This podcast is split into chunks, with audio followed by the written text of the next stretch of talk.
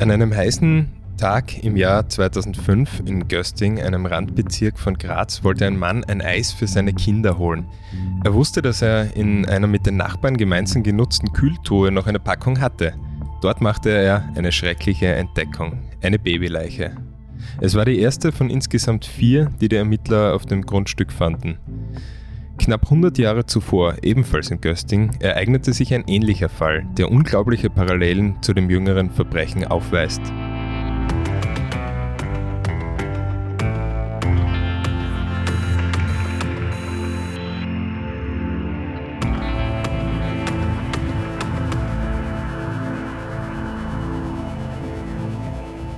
Herzlich willkommen bei Delikt. Mein Name ist David Knees und heute ist wieder der langjährige Kriminalreporter der kleinen Zeitung, inzwischen in Pension, aber immer noch fleißig, Hans Breitegger bei uns. Grüß dich und danke, dass du dir die Zeit nimmst. Servus, gerne. Ja, immer noch fleißig, jetzt wieder vermehrt, also noch mehr als sonst. Du hast eine neue Serie, die jeden zweiten Samstag bei uns in der kleinen Zeitung erscheint. Erzähl mal bitte davon. Na, jeden zweiten Sonntag, um dich zu korrigieren. Die Serie nennt sich Tatort Steiermark und da geht es um alte äh, Mordgeschichten, die aufsehenerregend waren. Da ich zurück bis in die 50er Jahre und halt ein bisschen in die modernere Zeit hinein, was halt passt und, und das ist ganz, wird ganz gern gelesen und wir haben uns entschieden, das so zu machen.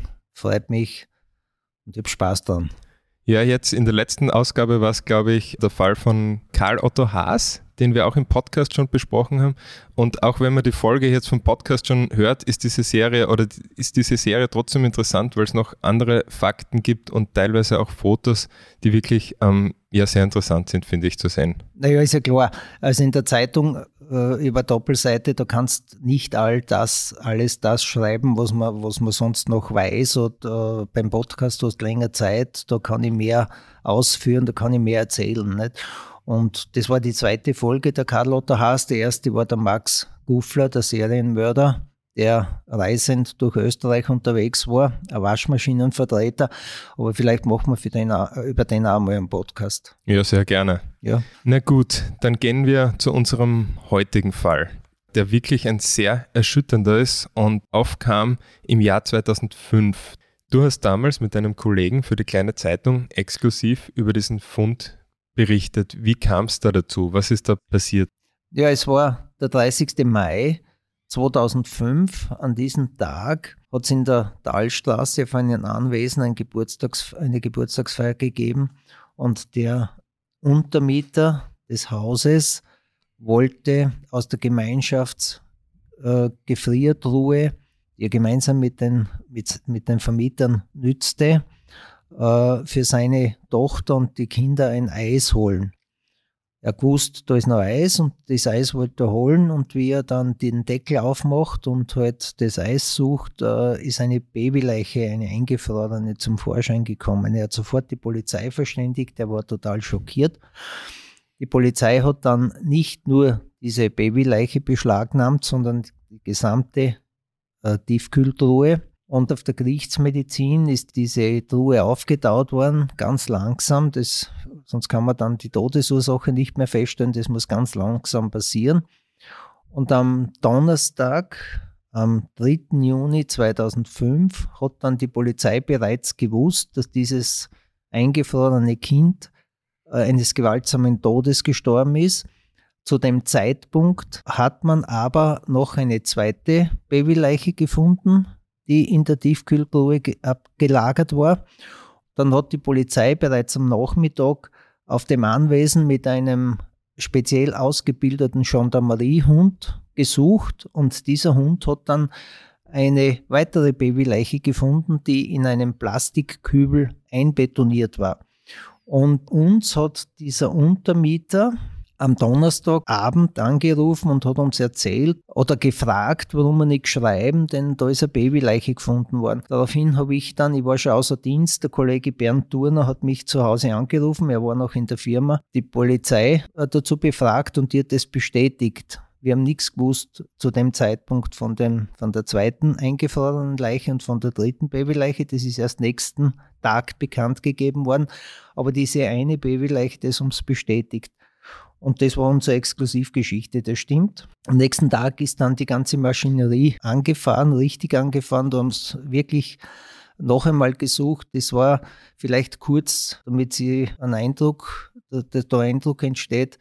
Das war ein aufgelassenes Sägewerk mit einer Tischlerei und mit einem mehrstöckigen Wohnhaus. Dieses Wohnhaus äh, haben gemietet gehabt die Gertraud A., 32 Jahre alt, und der Johannes G., ihr Lebensgefährte, 38 Jahre alt. Mhm. Und dieser Untermieter hat mit seiner Familie sich dort auch eingemietet. Zu dem Zeitpunkt, wie wir das erfahren haben, war dann dieses Paar, die Gertraud A. und der Johannes G., dann bereits in Haft. Die haben es dann festgenommen und da ist die ganze Geschichte dann ins Rollen gekommen. Mhm. Du hast gesagt, die ersten beiden Babys wurden eben in dieser Kühltruhe gefunden und die anderen beiden in einem Nebengebäude einbetoniert. Das ist richtig. Das äh, vierte Kind ist dann am 4. Juni, am Freitagvormittag, gefunden worden ähm, unter Gerümpel. Das war, wie gesagt, das aufgelassene Sägewerk. Da, da war Gerümpel, Müll, alles Mögliche und darunter war das, waren diese Kübeln versteckt. Und nachdem ja diese Gemeinschaftstiefkultur nur eben von diesen Personen, die wir jetzt erwähnt haben, eben Johannes G., Gertrud A. und dem Mann, der den Fund gemacht hat und seiner Lebensgefährtin benutzt worden war, ist der Verdacht relativ schnell eben auf Gertrud A. gefallen. Aber auch Johannes G. wurde inhaftiert, was ja in diesem Fall eben bei Kindstötungen ja nicht immer der Fall ist. Da wird ja meistens nur mal die Mutter verhaftet und sich das genau anschaut, da werden wir vielleicht später noch darüber reden. Aber warum ist in diesem Fall auch Johannes G. gleich einmal inhaftiert worden? Deshalb, weil man gesagt hat, es ist nahezu unmöglich, dass der Lebenspartner einer Beschuldigten oder einer Verdächtigen äh, von vier Schwangerschaften nichts mitbekommt.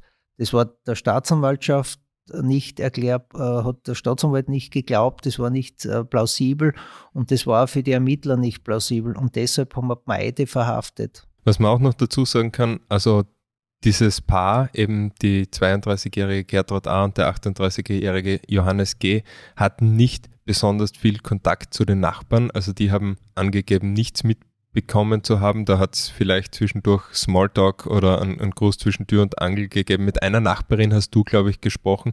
Die hatte einmal einen Verdacht. Die hat ein, kurzfristig einen Verdacht, dass äh, die Frau äh, schwanger sein könnte, die Nachbarin. Einige Tage später war wieder nichts zu bemerken und sie hat das, wieder, das Ganze wieder vergessen.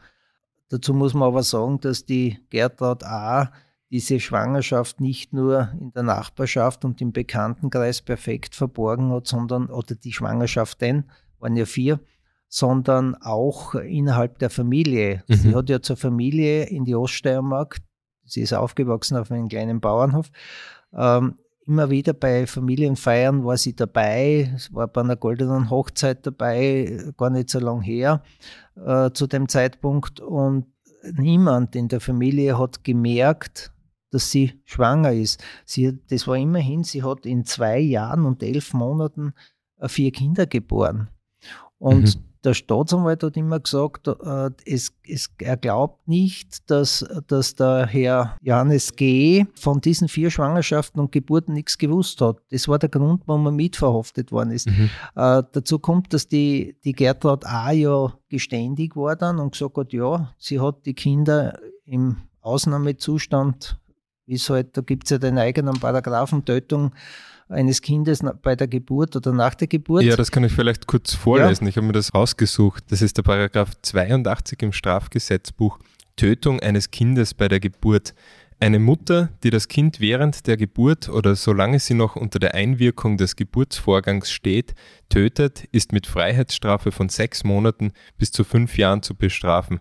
Und da geht es eben ja um diesen Ausnahmezustand, in dem sich Richtig. eine Person, eine Frau während einer Geburt befindet. Richtig. Und dann hat sie im Zuge der Ermittlungen auch herausgestellt, äh, zumindest ist das behauptet worden, äh, auch von der Beschuldigten, dass die ihr Lebensgefährtin immer wieder betont hat, wenn sie schwanger wird, kann sie gehen. Der Herr, der Johannes G. Hat drei, war bereits Vater von drei Kindern Der war verheiratet, also mit einer anderen Frau auch verheiratet. Ja, er war verheiratet, ob er zu dem Zeitpunkt jetzt schon geschieden war, das kann ich jetzt nicht beantworten.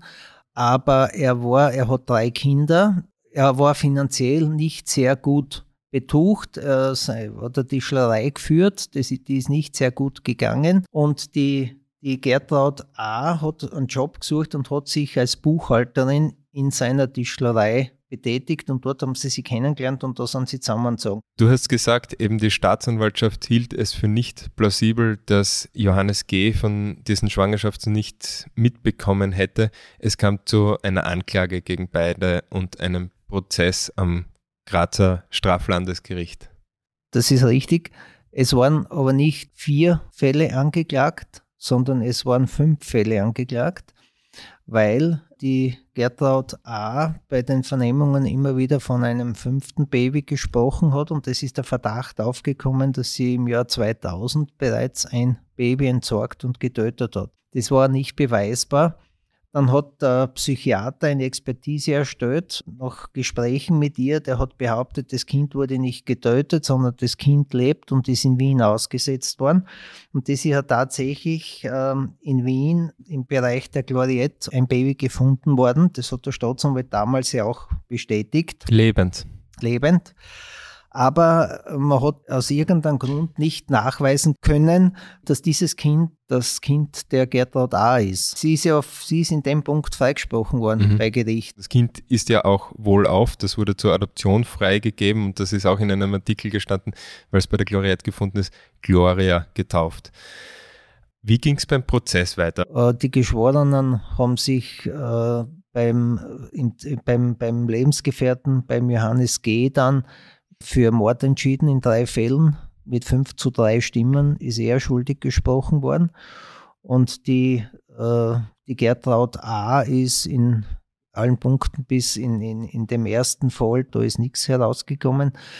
Äh, aber sie ist verurteilt worden wegen Tötung eines Kindes bei der Geburt mhm. und sie ist wegen dreifachen Mordes, das war eine klare Sache der Geschworenen. Anders, wie gesagt, beim Johannes G., der mit 5 zu 3 Stimmen äh, schuldig gesprochen worden ist. In den drei Fällen, in denen sie für Mord verurteilt worden ist, hat die Staatsanwaltschaft, glaube ich, so argumentiert, dass eben im Vergleich jetzt zu einer Tötung des Kindes bei der Geburt viel mehr Planung und viel mehr bewusste Entscheidungen involviert gewesen sein müssten, ja, und dass Überle das begründbar Überlegungen ja. nicht auch. Mhm. Das ist richtig, ja, das hat der Staatsanwalt so gesehen und das haben dann auch die Geschworenen so gesehen.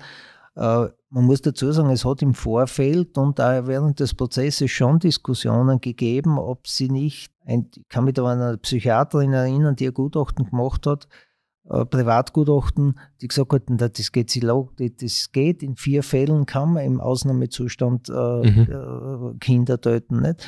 Und das, und, und, und das ist halt in, abgewogen worden und das man hat gesagt, na, es geht dann doch nicht. Das ist mhm. unglaubwürdig. Mhm. Und äh, daher der Staatsanwalt, für den Staatsanwalt war es klar, der hat argumentiert, das ist eindeutig Mord. Das haben wir eh schon eingangs erwähnt. Der, Johannes G. muss was gewusst haben davon. Es gibt es nicht. So die Vorstellung des Gerichtes, dass und der Geschworenen letztendlich, das hat sich nur das bestätigt, dass der von einer Schwangerschaft in vier Fällen nichts mitkriegt, geht nicht gut. Das war die Ansicht und deshalb ist er dann auch verurteilt worden. Ähm, die Gertraud A. hat lebenslang gekriegt und der Johannes G. ist zu 15 Jahren Freiheitsstrafe verurteilt worden. Das Urteil ist dann aufgehoben worden vom obersten Gericht. Ich gesagt haben, ja, es könnte schon sein, dass er nichts gewusst hat. Das war die Begründung. Und so ist es in Graz wieder zu einer zweiten Verhandlung gekommen. Und er hat wieder, ist wieder schuldig gesprochen worden und hat wieder äh, 15 Jahre mhm. gekriegt. Im Falle dieser vier Kindstötungen stellt sich natürlich auch die Frage, erstens einmal, warum wurde er nicht verhütet oder was ist da überhaupt passiert, dass es so weit kommen kann. Aber diese Frage werden wir nicht beantworten können.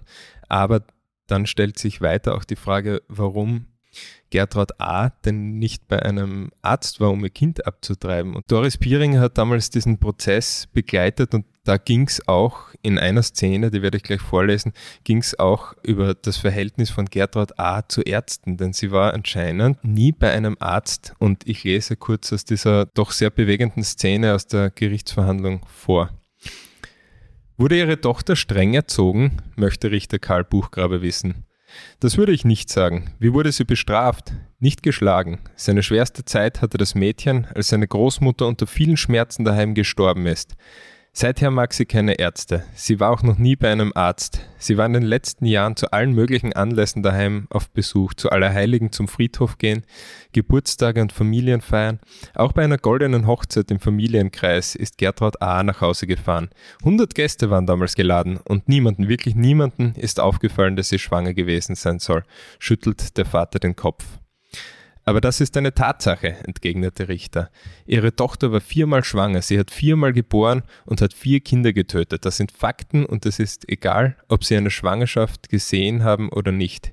Ich kann mir das alles nicht erklären, murmelt der Vater, geht zu seiner Tochter, streicht ihr über den Kopf und umarmt sie kurz. Mach's gut, flüstert er aus einem Artikel von Doris Bieringer vom 25.03.2006.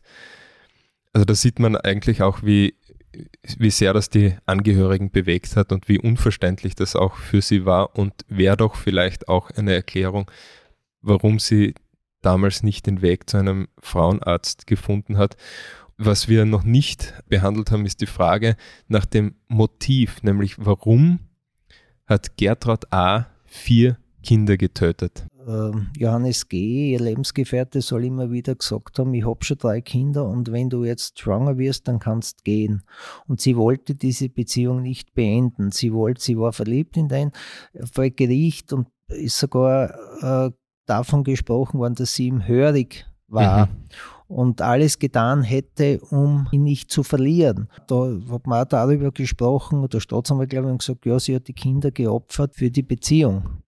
Und er hat aber gleichzeitig vor Gericht behauptet, dass ein Kind für ihn eigentlich eh kein Problem gewesen wäre. Also der Staatsanwalt und das, die Geschworenen haben das anders gesehen. Und es wurde auch mehrfach verhandelt, nämlich seine Rolle in diesen Fällen, und er wurde dann in mehreren Instanzen für schuldig besprochen.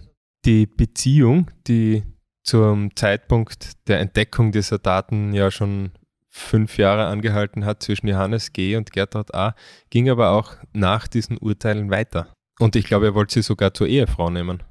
Ja, er hat vor Gericht schon ausgesagt im, im zweiten Prozess 2007, äh, ich zitiere jetzt wörtlich, ich muss alles tun, um sie am Leben zu halten. Mhm. Er hat dort schon von Heirat gesprochen, äh, dass er sie nie im Stich lässt und das hat sie dann auch während des Strafvollzuges bewiesen.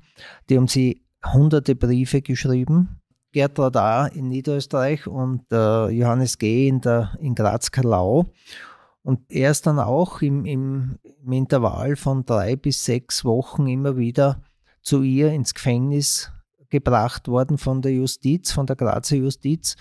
Dort hat es eigene Kuschelzelle gegeben und dort durften sie ohne Aufsicht äh, gewisse Stunden Freizeit verbringen miteinander, im Hinblick natürlich auf diese geplante Heirat das ist dann auch publik geworden und das hat dann in der Öffentlichkeit ein mutsmäßiges Aufsehen erregt. Äh, dann hat, weil man gesagt hat, ja, da entstehen ja auch Kosten. Angeblich hätte laut seiner Mutter er das selber bezahlen müssen, 190 Euro pro Fahrt. Mhm. Äh, die Justiz hat dann auch argumentiert, dass halt, wenn sie was, sowieso was zu tun haben in der Gegend, dann halt mitgenommen haben und wieder nach Graz zurückgebracht haben. Also das waren so Argumente halt seitens der Justiz. Aber wie gesagt, er ist vorbereitet worden oder man hat geschaut, dass die Bindung halt äh, nicht in Brüche geht, weil er das nicht wollte. Hans, in dem Buch Mörder, Räuber, Sittenstrolche vom Grazer Kriminalmuseum, das ja bei uns in einer Folge auch schon einmal Thema war, also das Museum, wo der Herr Bachisel, der auch Mitautor von diesem Buch war, ähm, zu Gast war, wo wir über den Herzalfresser von Kindberg geredet haben. Dieses Buch beschreibt einen Fall, der sich 100 Jahre, knapp 100 Jahre zuvor ebenfalls in Göstin zugetragen hat und wirklich unglaubliche Parallelen, wie wir anfangs schon erwähnt haben, zu dem Fall, den wir eben besprochen haben, aufweist. Kannst du uns erzählen, was man weiß von diesem Fall damals? Dieser Fall betrifft die 1882 geborene Marie Pöschl, die als fleißige und geschickte Näherin aus Tal bei Graz beschrieben wird. Die hat im Alter von 20 Jahren nach mehreren äh, Liebschaften, unter anderem mit zwei Knechten, ähm, eine Fehlgeburt erlitten. Im vierten Monat hat dann diese Frucht vergraben in der Nähe des Wohnhauses.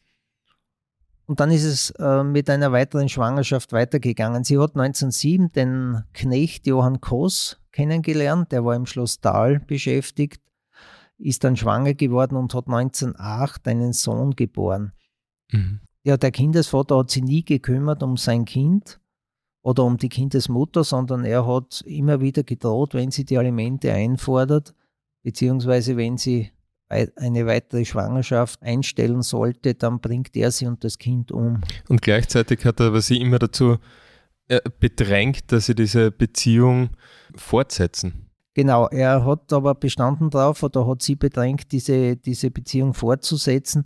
Äh, das ist sogar so weit gegangen. Sie ist dann mit der 74-jährigen Mutter ihren krank und ihren kranken Vater nach Gösting gezogen. Er ist dann dort immer wieder aufgetaucht, alle 8 bis 14 Tage einmal, so steht es in den Gerichtsakten, und hat sie immer wieder bedrängt und sie hat sie dann auch überreden lassen.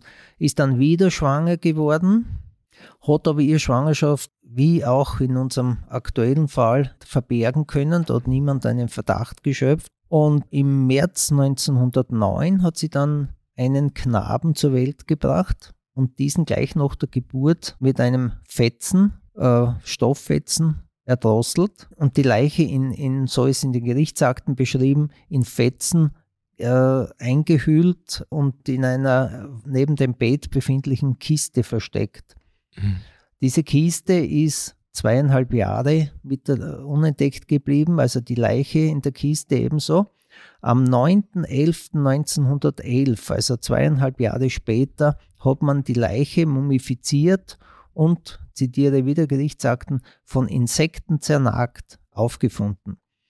Äh, das ist passiert, nachdem zwei weitere Kindesmorde passiert sind.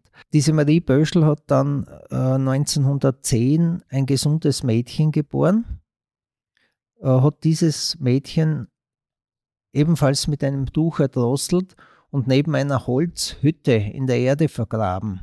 Niemand hat was gemerkt, die Schwangerschaft konnte sie wieder äh, verbergen. Man hat zwar gemunkelt, sie hat aber das irgendwie wieder den Nachbarn versichern können, dass sie diese, das Kind von, dass der Doktor, ein gewisser Dr. Haller ihr das Kind abgetrieben hätte. Ähm, dann im Oktober 1911 kam wieder ein Kind zur Welt, diesmal ein Knabe. Äh, ihn hat sie ebenfalls erdrosselt, mit einer Schnur erdrosselt. Und äh, dann sind die Gerüchte natürlich nicht mehr verstummt. Und äh, man hat nachgeschaut, man hat zu ermitteln begonnen, hat die Holzkiste entdeckt mit der mumifizierten Babyleiche. Sie hat dann gestanden, dass sie ein Kind vergraben hat. Man hat dann die Leiche geborgen. Und so ist dieser Fall dann ebenfalls geklärt worden, nach Jahren. Und in, auch in diesem Fall, und da, da gibt es Parallelen, sind die Kindesmutter und der Kindesvater mhm. verhaftet mhm. worden und auch verurteilt worden. Beide zu zehn Jahren schweren Kerker, verschärft durch ein hartes Lager vierteljährlich. Über das Schicksal des 1908 geborenen Kindes ist in den Akten nichts bekannt. Die Akten liegen im Kriminalmuseum. Auch dieser Stofffetzen, mit dem sie eines der Kinder erdrosselt hat, kann dort besichtigt werden. Mhm. Ja, Hans, danke, dass du uns heute diese zwei Fälle, diese zwei sehr bedrückenden Fälle mitgebracht hast. Euch, lieben Zuhörerinnen und Zuhörer, vielen Dank fürs Dabeisein bei Delikt. Falls ihr Fragen zu diesem Fall oder zu einem anderen Fall oder generell über Delikt habt, könnt ihr mir schreiben an david.knes.kleinezeitung.at und wie immer auch der Hinweis, wir freuen uns über positive Bewertungen, über eine Rezension zum Beispiel auf Apple Podcast oder fünf Sterne auf allen Plattformen, wo man das machen kann. Bis zum nächsten Mal, sagt David Knes und Hans Breitecker. Mach's gut. Dankeschön.